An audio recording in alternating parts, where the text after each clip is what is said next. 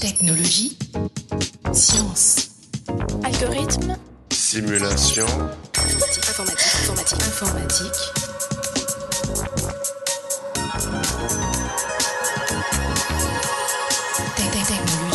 Chers auditeurs, bienvenue dans ce 71e épisode du podcast Interstice. Les robots s'immiscent petit à petit dans notre vie quotidienne, sous différentes formes et avec divers rôles. Entre peur et fascination, ils provoquent des sentiments ambigus chez l'homme. Pour en discuter, nous recevons Serena Ivaldi, chargée de recherche dans l'équipe Larsen au centre de recherche INRIA Nancy Grand Est. Serena Ivaldi, bonjour. Bonjour. Vous êtes spécialisée en robotique humanoïde et vous vous passionnez pour la problématique de l'interaction homme-machine. Vous vous intéressez en particulier aux robots qui interagissent physiquement et socialement avec les humains. Pour vous, l'aspect humain des robots est-il un point important ou est-ce de l'ordre du détail? Alors, pour interagir avec des robots, le robot ne doit pas être forcément d'aspect humain, parce que vous pouvez interagir avec des robots, des services euh, comme des petits Roomba qui euh, sont des disques, euh, ou des robots industriels, euh, de ce qu'on appelle par exemple les cobots, qui sont des robots collaboratifs, qui sont des bras, mais ils n'ont pas forcément une tête. Et on peut arriver à interagir avec des robots d'a- d'aspect plus humain, comme euh, des Nao, des Pepper, euh, des robots français, euh, qui ont une tête, euh, des bras, donc ils ont une forme plus euh, ressemblant à l'humanoïde.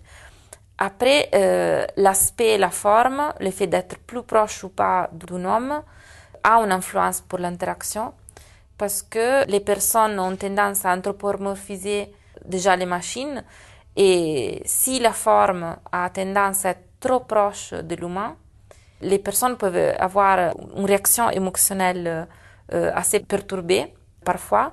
Ce qui est bien décrit dans les modèles de la vallée de l'étrange, c'est l'Ankane Valley. C'est un modèle euh, qui a été proposé par un euh, chercheur japonais, Masahiro Mori, dans les années 70, qui essaie de prédire la réaction émotionnelle d'une personne face à un robot, pendant les mouvements du robot. Et donc, ce qu'il a observé et, prédit, c'est que plus qu'on on s'approche des caractéristiques humanoïdes, plus les personnes ont une euh, réaction plutôt agréable parce qu'ils retrouvent des caractéristiques euh, typiques d'un agent social humain, etc. Mais si on, on va trop loin, si on pousse trop loin ces caractéristiques, après les personnes peuvent avoir une réaction perturbée qui en fait fait qu'ils repoussent euh, le robot, donc ils n'aiment plus interagir. Et ça, c'est une chose que nous, on ne veut pas absolument. Hmm. Quels sont les objectifs de vos travaux au sein de l'équipe Larsen? Donc, dans, les, dans l'équipe Larsen, moi, je, euh, je travaille sur tout ce qui est l'interaction homme-robot, du point de vue physique et social. Donc, euh, moi, ce que je veux arriver à faire, c'est pouvoir euh, construire des robots et les algorithmes qui font que le robot puisse avoir des actions pour pouvoir interagir avec des personnes qui ne sont pas expertes en robotique. Donc, pouvoir euh, contrôler l'interaction du point de vue physique, donc contrôler les forces échangées, etc. Et l'interaction du point de vue social, donc euh, l'échange de verbal, non verbal. Et surtout, arriver à le faire dans un contexte réel. Donc, euh, pas seulement ici en laboratoire, mais dans un réel euh, contexte d'utilisation.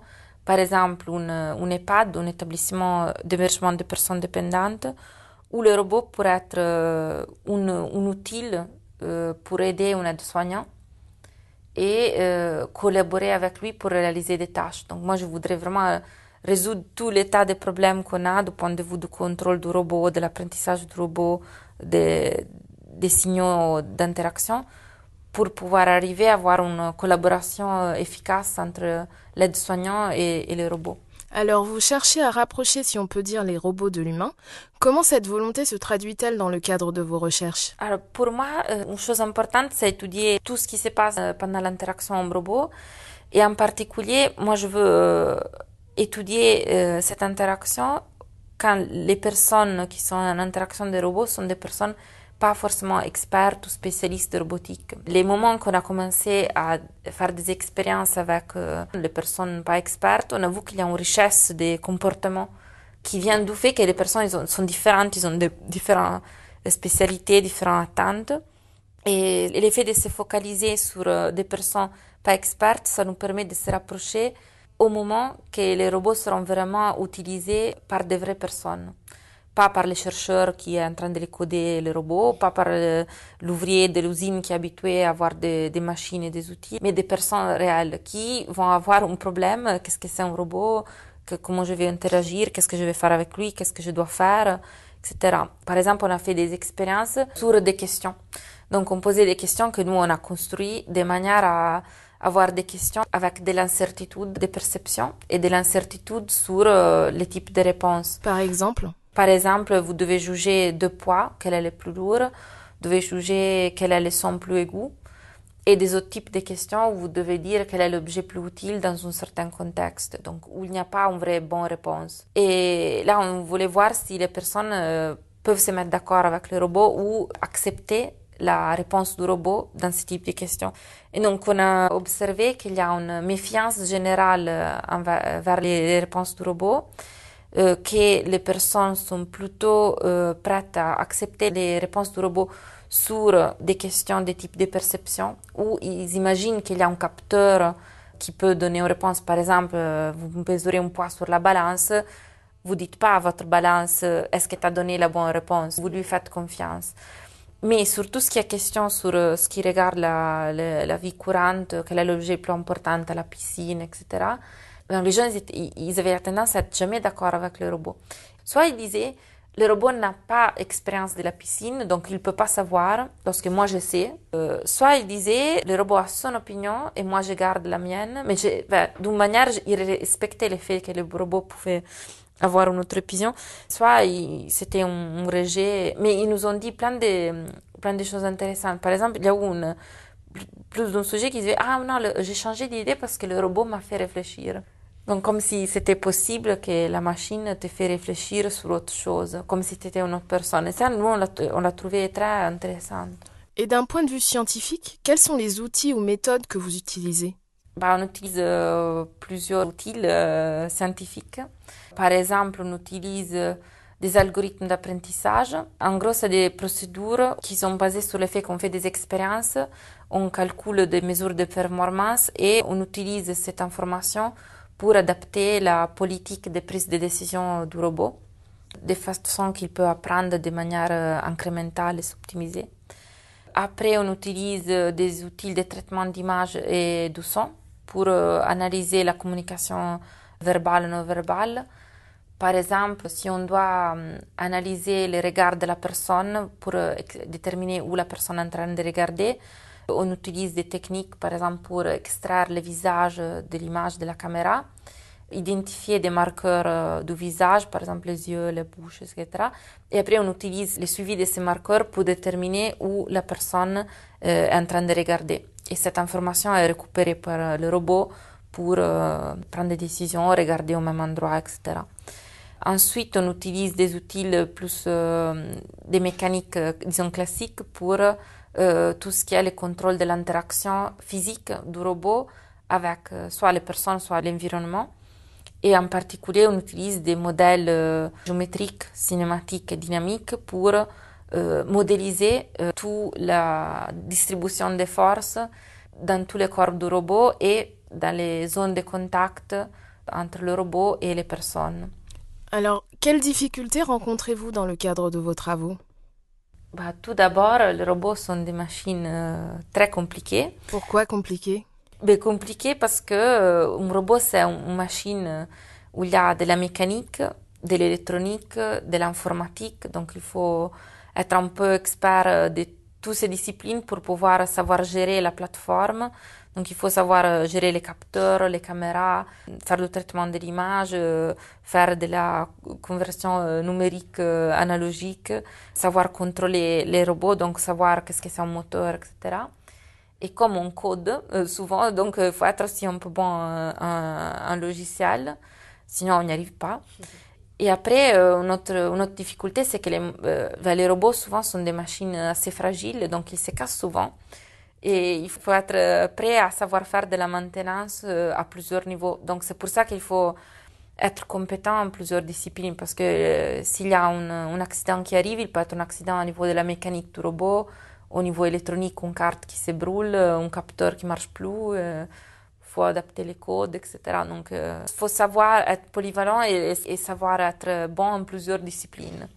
Et ensuite, on peut être spécialiste dans une chose plutôt que l'autre, spécialiste du traitement de l'image, de l'apprentissage, du contrôle, mais savoir comprendre un peu tout. Et vous, vous êtes plutôt spécialiste de l'apprentissage? Oui, pour moi, c'est plus apprentissage et contrôle du robot. Et après, pour les gens qui font de l'expérience en robot, ça s'ajoute une autre complexité, c'est les personnes. Parce que bah, c'est super intéressant, mais pouvoir faire interagir un robot avec des personnes, ça demande beaucoup d'efforts et d'investissement. C'est très long de mettre en place un protocole expérimental avec des personnes, devoir contrôler tous les aspects de l'interaction, etc. Une autre difficulté, c'est savoir comment les personnes peuvent et veulent interagir avec le robot. Quelle est la bonne modalité pour les faire interagir, sachant que c'est des personnes qui n'ont pas euh, étudié robotique, qui ne savent pas euh, vraiment programmer les robots, mais pourtant ils doivent communiquer, donner des consignes, euh, paramétriser, etc. Donc ça, ça revient un peu au, problème euh, des interfaces utilisateurs. Donc par exemple, quand vous achetez un électroménager ou une machine à laver, vous avez des boutons, vous savez que chaque bouton euh, a une fonctionnalité ou un paramètre d'un programme de, de la machine. Dans le cas d'un robot, ça, il n'y a pas forcément. Donc nous, comme on est des chercheurs en robotique, etc., nous, on a notre modalité, nos interfaces mais c'est pas peut-être les bonnes pour euh, une infirmière, par exemple, qui doit programmer le robot pour faire faire une tâche euh, d'aide. Et donc, pour nous, ça, ça revient à un problème d'identifier quels sont les bons boutons qu'on doit mettre sur le robot pour que la personne trouve l'interaction tellement intuitive et naturelle qu'elle n'a pas besoin d'avoir un manuel euh, d'utilisation. Elle peut dire, OK, je les prends, tac, je fais la chose et c'est fini. Et ça, si on arrivera à faire ça, ça veut dire que on aura beaucoup avancé aussi sur les aspects d'acceptabilité des robots. Mm. Pour finir, selon vous, quels sont les défis scientifiques à venir dans votre domaine? Bah Pour moi, un, défi, c'est d'arriver à comprendre quelle est l'intention de la personne et quelles sont ses attentes, qu'est-ce qu'elle s'attend du robot et quelle est son intention? Et ça de manière continue, de continuer, donc pendant tout au cours de, de l'interaction. Ça, c'est assez compliqué parce que ça veut dire que euh, on devrait pouvoir euh, mesurer tous les signaux, savoir tout de la personne pour pouvoir avoir une estimation, une représentation, un modèle de ce que la personne est en train de penser et qu'est-ce qu'elle veut. Qu'est-ce qu'elle veut du robot et qu'est-ce qu'elle veut que le robot fasse. Euh, et ça, c'est assez compliqué. C'est compliqué et pourtant c'est nécessaire parce que le robot qui doit vraiment aider une personne doit savoir, pouvoir estimer qu'est-ce quelle est l'intention et les désirs de la personne pour pouvoir prendre la bonne décision. Et ça, du point de vue, euh, technologique, c'est une prise de décision dans l'incertain. Donc, avec toute l'incertitude possible, pouvoir prendre euh, la bonne décision que le robot doit faire euh, pour pouvoir aider la personne, collaborer avec elle. C'est presque de la psychologie. Ben, c'est pour ça que nous, on travaille avec des psychologues. On combine euh, les aspects psychologiques et les aspects d'ingénierie. Voilà. Serena Ivaldi, merci d'avoir accepté cet entretien. Chers auditeurs, à la prochaine et n'oubliez pas les sciences du numérique sur Interstice.